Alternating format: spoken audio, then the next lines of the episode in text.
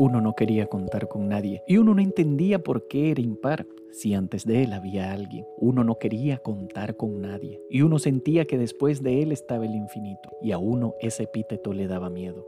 Así que uno muerto de pavor se fijó en cero y cuando uno vio a cero pensó que cero era el número más bonito que había visto y que aún viniendo antes de él era entero. Pensó que en cero había encontrado el amor verdadero. En cero había encontrado a su par, así que decidió ser sincero con cero y decirle que aunque era un cero a la izquierda, sería el cero que daría valor y sentido a su vida. Eso de ser el primero ya no le iba.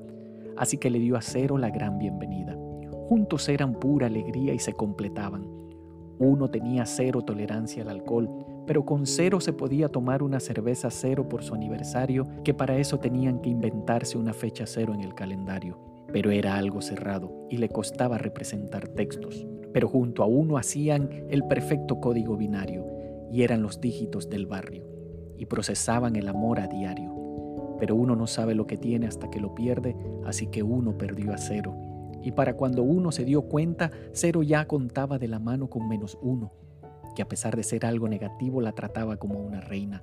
A cero le gustaba que menos uno fuera original, tener un hueco en menos uno, un guion con el que podían jugar, a cero le gustaba que menos uno no fuera uno más, que menos uno no fuese ordinal, que fuese justamente competitivo, que cuando jugasen al uno menos uno no le dejase ganar. Cero sentía que a diferencia de uno, menos uno le trataba como un número de verdad, y menos uno no ponía peros ni pretendía darle valor a cero, poniendo comas entre ellos. Menos uno no tenía complejos, y cuando hacían el amor, a menos uno le encantaba estar bajo cero y uno una vez más volvió a quedarse solo, separado como una unidad.